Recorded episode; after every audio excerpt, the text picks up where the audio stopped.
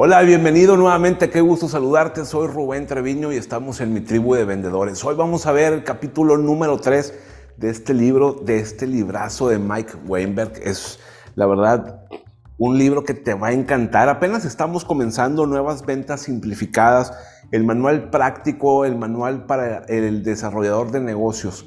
Estamos hablando de, de lo que es meramente un cazador de ventas, un vendedor que necesita traer nuevos clientes siempre a la mesa, un vendedor que está continuamente buscando prospectos y clientes.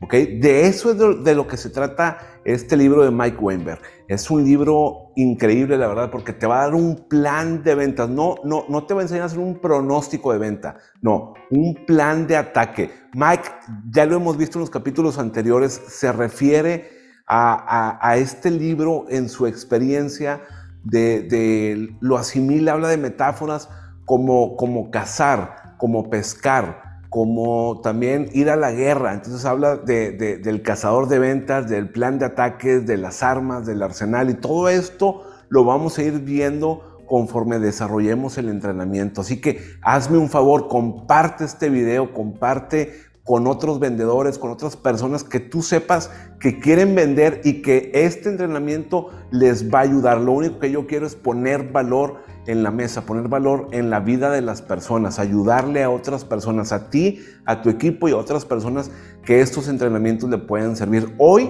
el capítulo número 3 habla de la responsabilidad de la compañía en relación al fracaso de los desarrolladores de negocio, de los vendedores. O sea, ¿por qué ¿Cuáles son las razones del por qué los vendedores fallan? Ya vimos 16 razones que decía Mike, no tan suaves en el capítulo anterior y ahora vamos a ver qué responsabilidad tiene la compañía dentro, dentro del fracaso, del posible fracaso de los vendedores. O sea, ¿en qué están fallando los vendedores cuando quieren eh, traer nuevos, nuevos negocios? Entonces, mira, Mike nos dice que hay factores externos, hay impedimentos que ponen las compañías u obstáculos que ponen las mismas compañías. O sea, no todo recae en el vendedor. A lo mejor tú vendes para una compañía, para una fábrica, una maquiladora, alguna compañía de servicios. A lo mejor tú vendes para alguna aseguradora, para alguna empresa de bienes raíces, de, bienes inmuebles. O a lo mejor, no, lo sé, eres, eres proveedor de, de algún servicio, algún suministro para la industria. Y Mike da una pequeña introducción. Dice que Mike los vendedores lo quieren mucho porque él trabaja, entrena, practica, hace, va al campo con los vendedores. Entonces los vendedores lo llegan a apreciar, se convierte en un mentor para los vendedores. Y las compañías quieren mucho a Mike también porque de este entrenamiento, de este trabajo que hace con los vendedores, lo que sigue es la consultoría. O sea, las empresas le dicen a Mike, oye, pues entonces ven otra vez, ya que entrenaste al equipo, ya que nos demostraste que puedes vender y danos consultoría. O sea, por dónde debemos de, llevar esta parte de las ventas. Entonces, Mike siempre dice que hay dos lados de la moneda. O sea, no solamente los vendedores fracasan, sino que las compañías también eh, tienen su, su, su parte. Porque muchas veces y ahí entra el punto número uno que, que habla Mike, es que las compañías no tienen una estrategia de venta bien desarrollada. O sea, la estrategia de ventas no le corresponde a los vendedores o al equipo de ventas, el que está cazando los negocios, le corresponde, incluso él dice, al director general, muchas veces ni al director de ventas, sino al director general o al CEO el CEO, el presidente de la compañía, el director de, la empresa, es quien debe de fijar la estrategia de ventas. ¿En base a qué? En base a la razón de existir de la compañía. Esta estrategia de ventas la delinea o la, la fija el director o el presidente porque es la claridad, es el rumbo, es lo que él quiere marcar en las ventas con los nuevos clientes, con los nuevos prospectos. Entonces tiene que ser una imagen clara, una imagen nítida, una imagen poderosa de lo que la compañía quiere dar a entender al mercado. Y ahí es en donde se da a, demostrar la razón de existir de la compañía y ahí se marca la pauta, el rumbo, la dirección hacia dónde quiere ir la, la, empresa. Y dentro de la estrategia deben de decir el director general, el presidente, por qué quieren seguir ese rumbo, esa dirección. Oye, vamos a ir hacia el norte, hacia el sur, hacia el este, hacia el oeste. ¿Por qué? Por esto. Algunas veces vas hacia adelante y, y hay compañías que captan muchos clientes clientes de manera masiva y lo dicen, oye, espérame, trajimos demasiados clientes con esta campaña, entonces tenemos que retroceder un poco, tenemos que darle servicio a estos clientes, hay que parar, hay que frenar un poquito eh, la captación de clientes para redefinir la estrategia de servicio cliente y conservar aquellos clientes que en verdad no son útiles. En la estrategia de venta se debe de, poner ahí bien en claro qué es lo que vendemos y qué no vendemos. ¿Qué vendemos? ¿Qué no vendemos? ¿Y por qué? ¿Por qué vendemos eso y por qué no vendemos eso otro? O, estos productos o estos servicios. ¿Qué mercados debemos de perseguir? ¿En dónde estamos eh, parados dentro del mercado? ¿Qué valor le ofrecemos a ese mercado y qué otros mercados no queremos? Acuérdate, siempre es bien importante que tengamos claro lo que podemos hacer y lo que no podemos hacer. A un actor, a un artista le pagan por saber qué decir, saber qué hacer, saber qué actuar, pero también le pagan por aquello que debe saber no decir y no actuar. O sea, en la televisión abierta, y, todavía, todavía pasa, acuérdate que, en, los, en los últimos años a los actores eh, en los programas en vivo a los conductores se les salió una maldición y le decían, ¡Ey, ey, ey, ey! Una marca, ¡Ey, alto, alto, alto, alto! Eso no, esa marca no nos paga, oye, esa palabra aquí no va.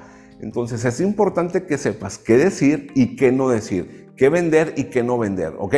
Siempre hay dos lados de la moneda, no nada más, oye, ya vendemos esto y qué no vendemos, porque luego te preguntan, oye, ¿vendes esto? Y tú dices, oye, eso no me han preguntado. Entonces es importante que sepas esa parte. ¿Quiénes son tus competidores? ¿En dónde te sitúas en relación a tus competidores? ¿Y qué te diferencia de los competidores?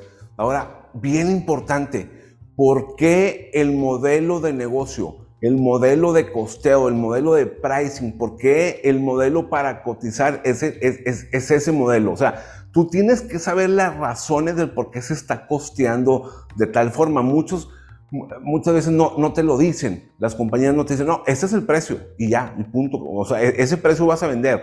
O el precio A o el precio B. Y listo, no, no hay más precio. Oye, pero si el cliente me pregunta de dónde sale esa tarifa, si el, si el cliente es muy inteligente hoy en día y me, y me quiere revisar el costeo, ¿qué le voy a explicar? Porque muchas veces hay clientes que, te tocan así, que te dicen, a ver, explícame de dónde sacas estos costos. O sea, yo quisiera saber por qué traes un diferencial en, respecto a tu competidor principal. Oye, ¿de qué competidor hablas? ¿Cuál diferencial hablas? A ver, platícame un poquito para entender a lo que te refieres. Y ahí entra una buena plática, una buena discusión. Entonces, no es el trabajo del vendedor establecer todas estas estrategias, el trabajo del vendedor, acuérdate lo que dijimos anteriormente, que las ventas es un qué, las ventas, vender es un verbo. Entonces, como tal, como verbo, eso lleva en su conjunto la acción. O sea, que, el trabajo de los vendedores es ejecutar la estrategia, vender, ponernos a vender. Ahora, el punto número dos, que es responsabilidad de la compañía, es la baja visión de las ventas. Y aquí Mike habla de que avientan la basura al escritorio de los vendedores. O sea, ¿esto qué significa? Que muchas compañías no respaldan el esfuerzo de los vendedores. Oye, no sé qué, qué, estés haciendo, pero si estás tomando algo, salucita. Yo generalmente me gusta tomar café, tomo mucho café. Me encanta el café. Si estás tomando algo, salucita. Si no, vete por un vaso de agua, un café, un refresco, una cervecita, no sé qué es lo que estés haciendo, qué horas estés viendo el video, qué horas estés entrenando, escuchando el podcast, pero tómate algo para estar más a gusto, digerir la información. Nos vamos a tardar 15 minutitos más. Este capítulo es muy, muy corto. El siguiente capítulo vamos a hablar ya un resumen de todo lo que viene, es como la introducción ya al trabajo, al plan de acción, al plan de trabajo que vamos a empezar a hacer, ¿ok? Entonces ahí se va a, a desglosar todo el manual en el próximo capítulo. Ese es un poquito más largo, pero este es cortito. Entonces, acuérdate, ¿qué significa que los demás departamentos avientan la basura en el, en el lugar de los vendedores, que, que, te están siempre aventando las quejas, ¿no? Todo lo mal de la compañía van con el de ventas y dicen, oye, es que producción le faltan tornillos, oye, es que fíjate que no salió la póliza, es que mira, se, se trabó un tema ahí con el notario en la venta de esta propiedad y entonces espérame. Y, y, y no, hombre, lo que están diciendo es que tú no vendes y, y que por qué no traes negocios y porque aquel cliente se quejó. Y entonces todo ese tipo de cosas la compañía dice, está bien, o sea, que le digan al de ventas todo lo que necesita saber, que está mal, para que lo componga. Oye, espérame, si yo me encargo de traerte los clientes, yo me encargo de vender, yo me encargo de conectar con las personas, de hacer la relación con las personas, yo voy, los busco, ando manejando, ando en citas, ando en cafés, ando en las oficinas de los clientes, ando en la calle soleándome, mojándome cuando llueve en el frío del invierno. Y luego todavía me das todas esas quejas Alguien más debería de trabajar esas ventas, alguien más debería de atender esos clientes que ya son clientes, que ya les vendimos. No el vendedor, el vendedor ya hizo el trabajo, que es el de vender, ¿cierto? Ok, los vendedores son tratados como el enemigo y el problema. Siempre te dicen, uy, es que el de ventas, ¿no? El problema es el de ventas. El, el, de ventas es el que este, lo cotizó bien bajo, trajo un mal cliente, este, este cliente no funciona, es bien exigente, quiere todo.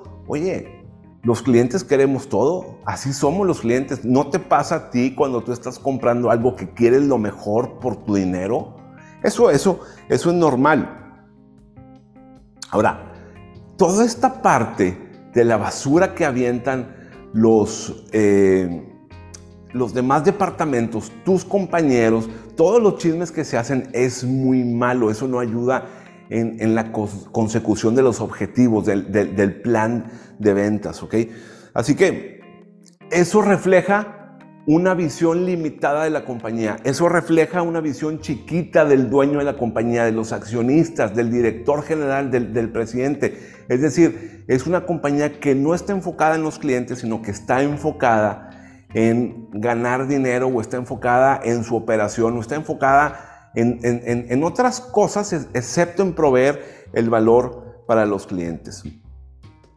Fíjate, este punto que estoy viendo, el número 3, está bien padre porque Mike habla de dos funciones de los vendedores.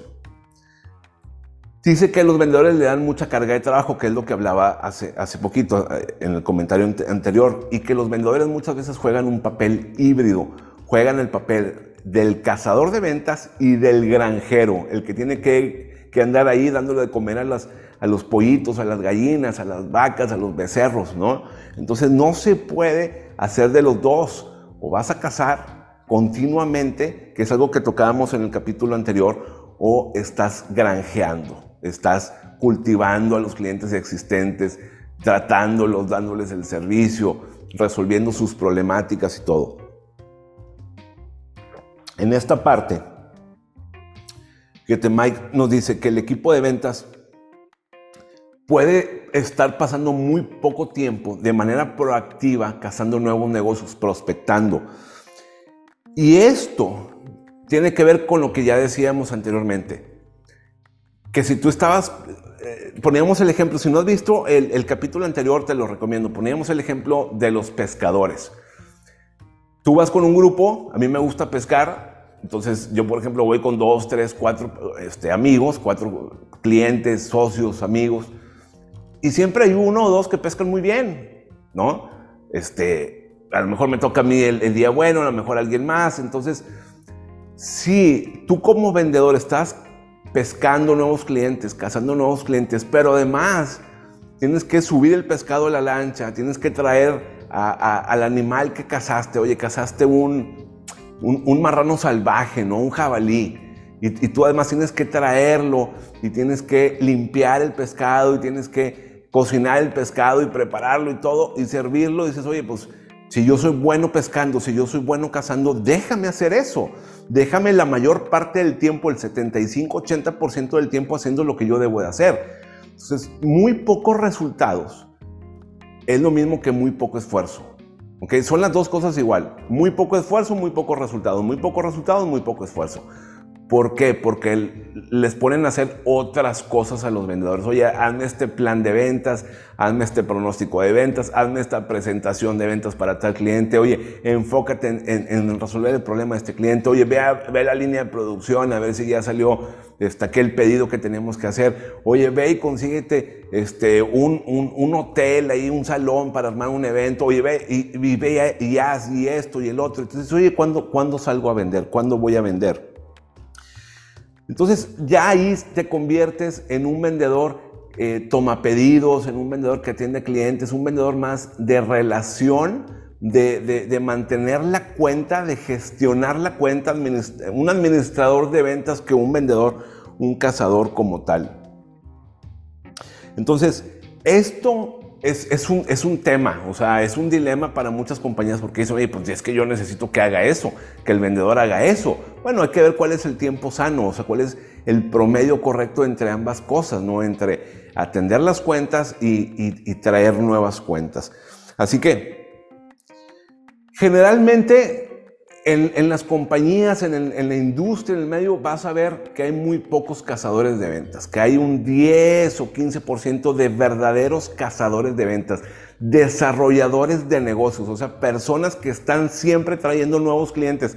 El otro 85-90% son gestores de cuenta, administradores de cuenta o vendedores que mantienen la relación con los clientes. Así que tú debes de revisar qué es lo mejor para ti. Y ahí, si tú eres un dueño de negocio o si tú eres un presidente de una compañía, un director general, muy probablemente quieras desmenuzar tu estrategia de ventas. Muy probablemente lo que quieres hacer es revisar en dónde estás fallando, en qué punto estás fallando. Si estás, si tienes vendedores que les pides todo, por ejemplo, yo, yo conozco así algunos vendedores y, y dueños de negocio y dicen, oye, ¿y a qué horas lo dejas vender? Yo les he preguntado, ¿y a qué horas lo dejas vender? Dicen, no, él tiene que vender, pero tiene que atender también los clientes y tiene que hacer esto, tiene que hacer el otro, tiene que hacer... Es que es todólogo, hace de todo. Sí, claro, aquí se hace de todo. Y más en las compañías pequeñas, ¿no? Así dicen, es que así yo crecí el negocio, así se hace, aquí hacemos de todo. Bueno, así es.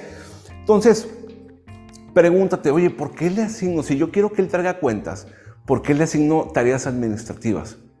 Que, si es buen cazador, que se vaya a cazar, si contraté un cazador, que se vaya a cazar, si contraté un, un pescador, quiero que el 75-80% del tiempo me esté trayendo pescado. Acá tengo otras personas que me van a limpiar el pescado, que me lo, que me lo van a hacer en, en lonjas, en postas, que me lo van a limpiar y, que, y tengo cocineros también, me van a cocinar el pescado y tengo meseros que me van a servir los platos a los comensales. Entonces, ¿a qué te dedicas realmente?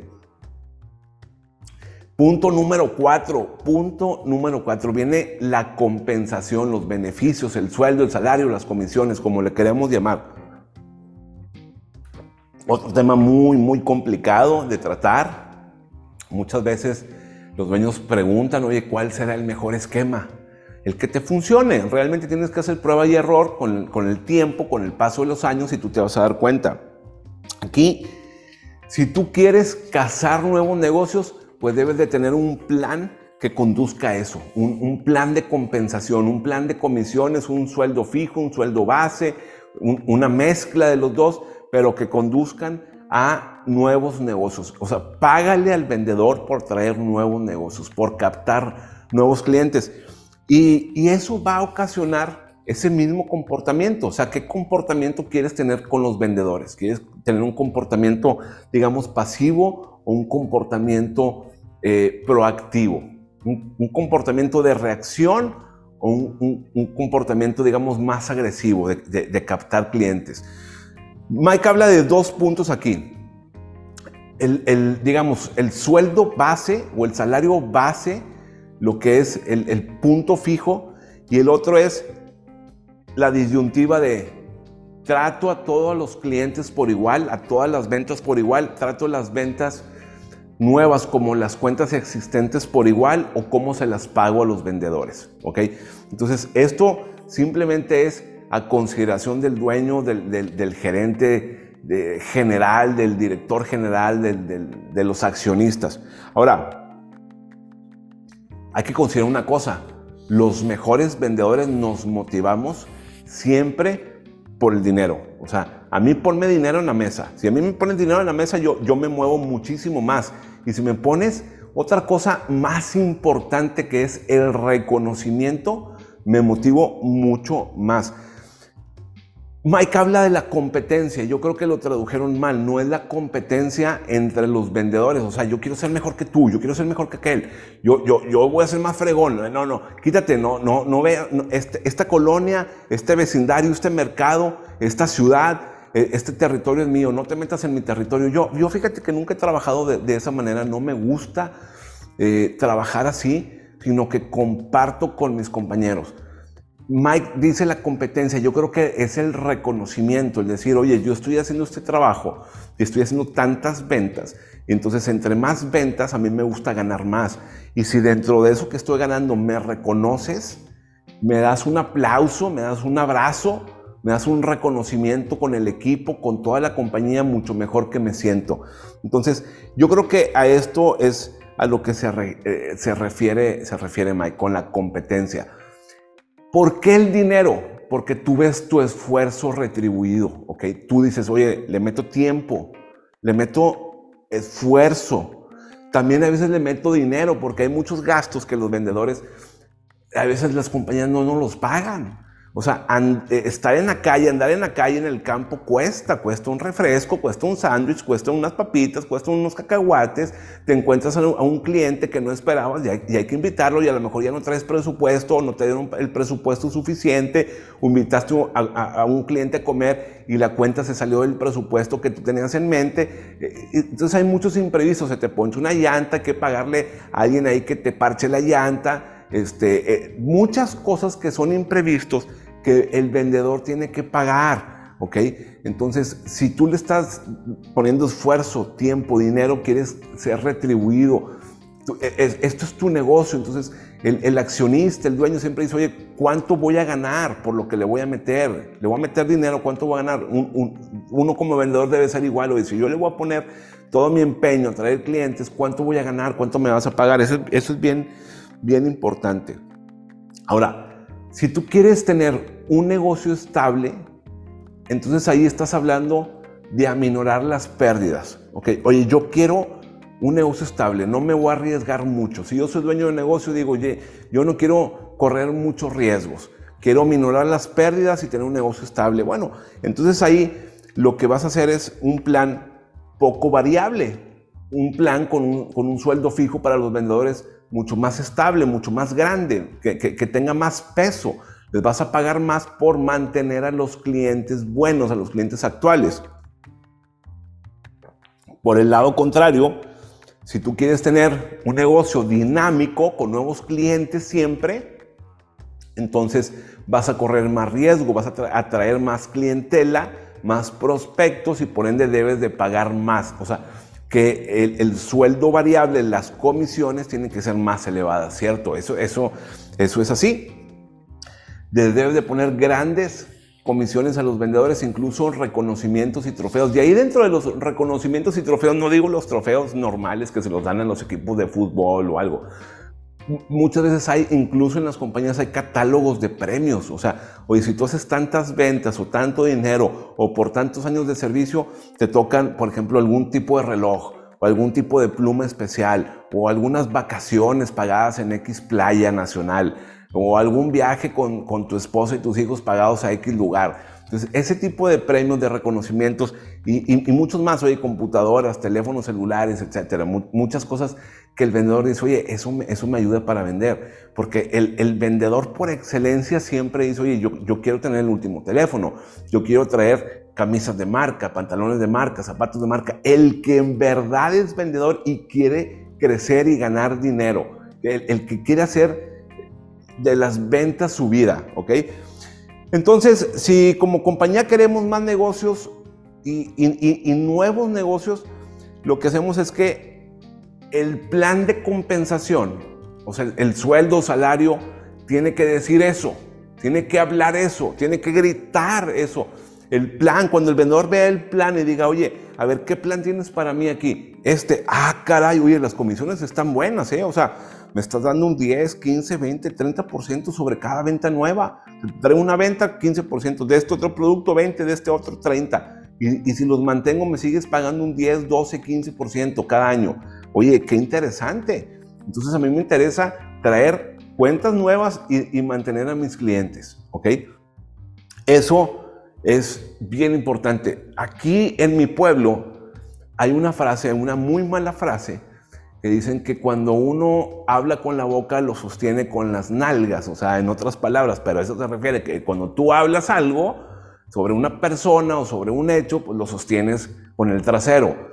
En las ventas se dice que tú debes de poner el dinero en donde está tu boca. O sea, si tú estás hablando de que quieres ventas y clientes, pues ahí debes de poner el dinero, ¿ok? Oye, es que ponte a vender, dame dinero. No me estás pagando lo que acordamos. A mí me pasó una vez en una compañía, yo creo que hace como unos 10, 12 años, que después de un lapso de seis meses le dije, oye, ¿dónde están mis comisiones? Oye, es que es tanto, lo que sea. Si es poco o si es mucho, no importa, quedamos en algo. ¿Dónde está el carro que me habías dicho? El coche que me habías prometido. Oye, ya lo ordenamos, pero ya pasaron seis, siete meses. No, hombre, ¿sabes qué? Yo ya me voy y me retiré de esa compañía pronto, porque lo que habíamos platicado en un inicio, después de seis, siete, ocho meses creo que estuve ahí, no se cumplió. Entonces, cuando no cumplen, lo que sucede es que uno empieza a hablar mal de la compañía. No por gusto, sino, oye, ¿por qué te saliste de esa compañía si era muy buena? Bueno, no me pagaron. Simplemente no me pagaron. Y yo puedo ir, verlos a los ojos y decir, ¿te acuerdas que no me pagaste? ¿Te acuerdas que no me diste el coche que habíamos, que habíamos quedado? No me diste ningún coche para, para salir a vender a la calle. Entonces, como compañía, como dueño de negocio, tienes esa responsabilidad de poner el dinero en donde está tu boca, en donde tú dijiste que ibas a dar ese dinero. Ok, punto número 5, la desconfianza la desconfianza que genera la compañía en, en cuanto a la microgestión y a la, a la administración con el equipo de ventas. ¿okay? Cuando tú estás micromanejando, microadministrando el equipo de ventas. Oye, ¿qué onda con este cliente? Oye, ¿qué onda con aquel cliente? Oye, ¿qué, ¿qué, pasó con esto? Oye, no lo has metido al CRM. Oye, ¿por qué no fuiste? ¿Por qué no le hablaste? ¿Por qué no le dijiste? Oye, espérame, mejor vamos a sentarnos a delinear un proceso de venta, porque no lo tenemos en claro, creo que tú no lo tienes en claro, yo tampoco. Nos sentamos a delinear el proceso de ventas y entonces ya sabemos qué es lo que tenemos que hacer cada quien. Pero si me estás todos los días duro y dale, y duro y dale, la verdad es que no va a funcionar. Eso crea una cultura de, de toxicidad.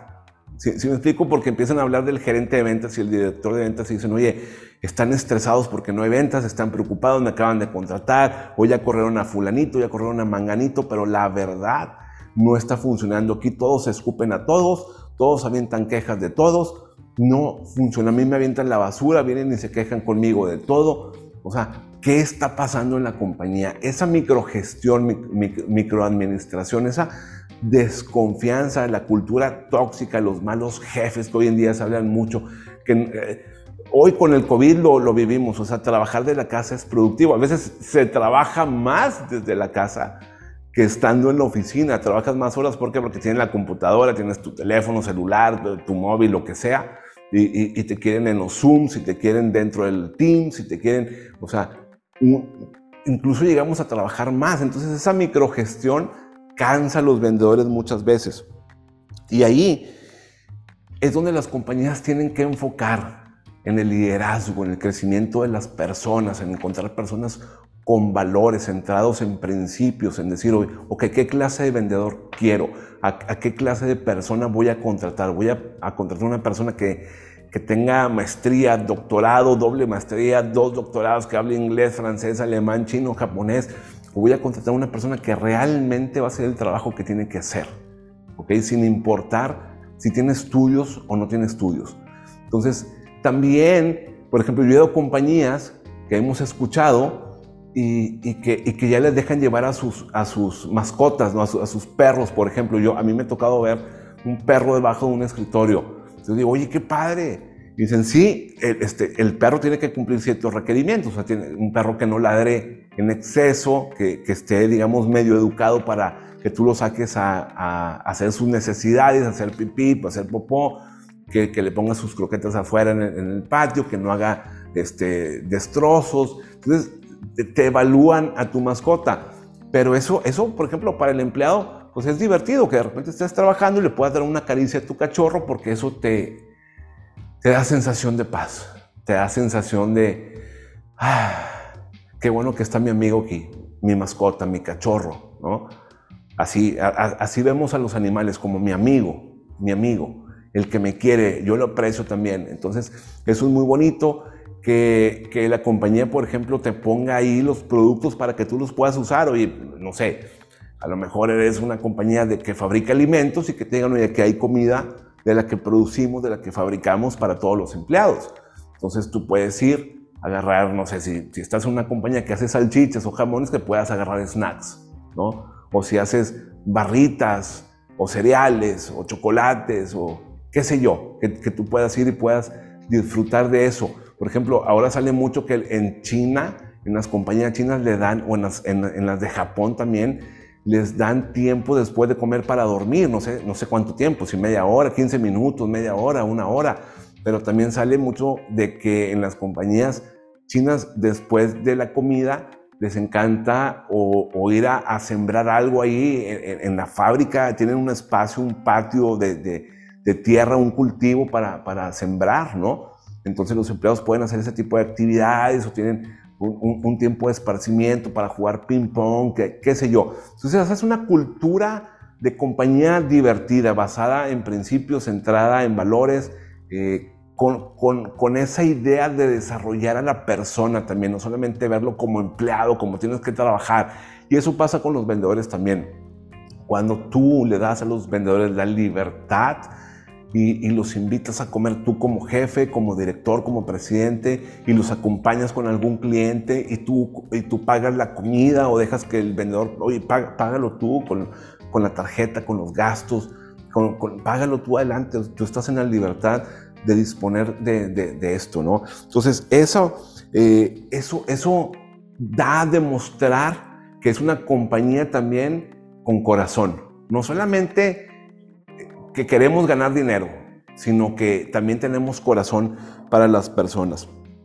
Ahora, ¿qué decisiones pueden tomar los vendedores? ¿Qué decisiones les permites tomar a los de ventas? Fíjate, muchas veces les decimos a los vendedores, oye, tú no puedes cotizar, tú no estás habilitado para cotizar, tenemos un cotizador o tenemos un cuate este, de proyectos específicamente, él sabe el costeo. Tú ve con él y él te va a decir la, tarifa, el precio de, este proyecto, este servicio, de esto. O si tú eh, estás, eres una segura, un, agente de seguros y te dicen, aquí está ya, todo en el sistema, o sea, tú cotizas y aquí está, no le puedes mover. Ese es el seguro. Entonces, Muchas veces cuando el cliente te dice, oye, es que está muy caro, bueno, le bajamos aquí. No, yo necesito esa cobertura, esa, esa, esa suma asegurada yo la necesito, pero lo que me quieres cobrar es muy caro. Bueno, es que eso es. Entonces, oye, le podemos bajar estas eh, eh, coberturas adicionales. No, también las quiero, todas me sirven. Entonces, cuando no le puedes mover al costeo, cuando no lo conoces, cuando no sabes cómo se costea, cómo se cotiza, pues batallas también para cerrar negocios como vendedor. Tú como compañía, lo que tienes que hacer es explicarle cómo funciona el vendedor para que él pueda tomar esas decisiones y decir, mira, tú tienes un margen para actuar de aquí de más menos 5%, más menos 10%, más menos 15%. Entonces no todo es hacia abajo. Muchas veces también el vendedor dice, oye, yo sé que aquí podemos vender un poco más arriba porque estamos ofreciendo esto más que el competidor no ofrece. Entonces como el competidor no tiene esto, yo sé que lo puedo ofrecer, que nosotros sí lo tenemos y que por ende puedo cobrar un 7% más de lo que se cobra en el mercado. Ah, pues perfecto. Entonces, acuérdate que las ventas se tratan de conectar con las personas, de relacionarnos con, con las personas. Y también se tratan del comportamiento que, que, tiene el vendedor, del orgullo de vendedor, del coeficiente emocional, lo que hablábamos en el capítulo anterior, de cómo te perciben tus clientes, de qué es lo que están viendo eh, dentro de ti tus, tus clientes. Se trata de que el vendedor esté lleno de energía, que esté lleno de pasión, lleno de emoción hacia el cliente, que el vendedor demuestre que tiene la camisa puesta, que el vendedor sienta la confianza de vender y de poder cerrar un trato eh, argumentando cualquier objeción. O sea, cuando te dan una objeción, el, el, cliente sabe si tienes tú la razón o no. O sea, en cómo tú le contestas, en cómo le dices las cosas, con qué seguridad. Entonces ahí es cuando te ve, dices, este cuate sabe lo que está haciendo. O sea, a mí me conviene trabajar con él. Ahí es donde muchas veces dicen los, los dueños o los directores o, los presidentes, oye, es que Rubén tiene la camisa puesta. O sea, está comprometido, le pone esfuerzo, empeño, trae nuevas cuentas, le encanta lo que hace, se ve que lo disfruta, está contento, gana buen dinero. ¿Qué más le podemos ofrecer a Rubén? Pregúntale, a ver qué más le podemos ofrecer, qué más necesita Rubén. Queremos conservar a Rubén, queremos que Rubén esté con nosotros, que se quede aquí. Entonces, la compañía ahí le pone el corazón también al equipo de ventas, al vendedor. Si no hay pasión, mira, si no hay pasión, si no hay emoción, si no hay energía, el vendedor no se compromete. O sea, si, el dueño de la empresa, si el gerente general, el director, el presidente, los accionistas no tienen eso, no demuestran eso una cultura, el vendedor también dice, aquí no se ve nada. O sea, aquí tú llegas a una compañía y se ve así flat. O sea, flat, parejita o hacia abajo, ¿no? O sea, muy mala energía, muy mal corazón. O sea, cuando llegas y que se nota el ambiente tenso, no sé si te ha pasado que llegas de repente con recepcionistas y que te dicen, hola, buenos días. Así como agente secreto, ¿no? Hola, buenos días, ¿cómo está? Bien, buenos días, ¿cómo le va? Tengo una cita con Elizabeth. Ah, ahorita le llamo. Entonces, así como agente secreto dices, oye, ¿qué pasa aquí? Nadie habla. O sea, no hay, no hay risa, no hay emoción, no hay energía. Tú los ves todos así agachados, trabajando en una computadora, nadie se habla, nadie se mira, como que, ¿qué pasa en esta compañía, no? Entonces, eso lo empiezas a sentir tú en las compañías, como vendedor también, cuando entras y empiezas a saludar a la gente y a conocerlos y que estás ahí, o que entra un nuevo jefe, un nuevo presidente, un nuevo director y dices, ¿qué, qué, ¿por qué ese cambio tan drástico? O sea, si estábamos bien, ahora ¿por qué estamos mal? Y también al revés, cuando, la compañía estaba mal y da un cambio para bien, dices, oye, ya se siente otro ambiente, ya se siente una cultura distinta. Y eso tiene que ver con la, pasión, la energía, que las personas disfruten, que estén entusiasmadas con lo que están haciendo. Parte desde los dueños, desde los presidentes, desde los accionistas hacia abajo. Pero el dueño, el presidente, el accionista, el gerente general, el director, lo primero que tiene que hacer es venderle eso al vendedor, venderle esa idea al vendedor. Esa es la primera venta que el CEO tiene que hacer. Tiene que conquistar, tiene que enamorar al vendedor, al equipo de ventas, no al, al de producción, porque eso tarde que temprano lo va a arreglar. O sea, en la línea de producción, en el diseño de, los productos, en el diseño de los servicios, en el costeo, pues ahí tienes margen para actuar. Pero en el vendedor, el vendedor no trabaja con absolutamente nada más que las personas. Entonces, cuando tú enamoras como dueño de negocio como accionista, cuando tú enamoras al vendedor, cuando lo conquistas, cuando conquistas su corazón, cuando mantienes ese espíritu de positivismo, de alegría, de entusiasmo, de emoción, de poder, de confianza, de libre albedrío hacia los vendedores, es cuando empiezan a traer nuevos negocios porque se ponen la camiseta y, dicen yo vendo para esta compañía, yo vendo para mi patrón, yo vendo porque me siento a gusto vendiendo para esta empresa. Tengo todas las armas disponibles, la apertura para traer nuevos clientes sin ningún problema porque yo sé que los van a atender en mi lugar. Y el que está en servicio cliente, el que está detrás de mí, mi gerente, mi director y el dueño de negocios, me respaldan. Imagínate ese poder en los vendedores. A mí me ha pasado, es bien bonito cuando dices esas palabras como vendedor, cuando te acercas con un cliente y le dices, lo que yo te estoy diciendo, lo mismo que yo te estoy prometiendo, te lo va a prometer mi gerente, mi director, mi vicepresidente y el presidente de la compañía y tú lo vas a ver cumplido. Tú vas a ver que todos vamos a trabajar para cumplir tus necesidades, esto que te estoy planteando. Entonces ahí haces amigos, haces relaciones de largo plazo, haces clientes que forman a ser como una sociedad. Y eso es increíble, la verdad. Disfrutas mucho ese tipo de clientes, disfrutas mucho ese tipo de trabajos. Tú como compañía enfócate en hacer que eso pase. Bueno, comparte el video, dale me gusta, compártelo en, tu muro ahí en Facebook, eh, mándale el enlace a otras personas, hazme ese favor para ayudar a más gente. A mí me gusta lo que hago, me apasiona poder transmitir un poquito de lo que he aprendido a lo largo, no sé, de casi 10, 15 años vendiendo, pero como decía anteriormente, desde que era niño en la imprenta de mi tío. Entonces, eso, eso me llena de, gusto, de alegría. Si puedo ayudarte a ti, a tu equipo de ventas, a tu compañía y a otras personas que quieren incursionar en el área de ventas, con eso me siento bien pagado. Ayúdame a compartirlo. El siguiente capítulo va a estar buenísimo, el capítulo número 4 de este libro de Mike Weinberg, Nuevas Ventas, Ventas Sencillas, Ventas Simples. Vamos a hablar del resumen del, manual, o sea, el, del plan de trabajo, cómo, cómo vamos a emplear las armas, cuáles armas, cuál es el arsenal que tenemos a nuestra disposición y cómo lo vamos, vamos a empezar a escribir y a trabajar. Espero que lo estés haciendo. Nos vemos en el siguiente capítulo. Tu amigo Rubén Treviño, aquí en mi tribu de vendedores. Hasta luego.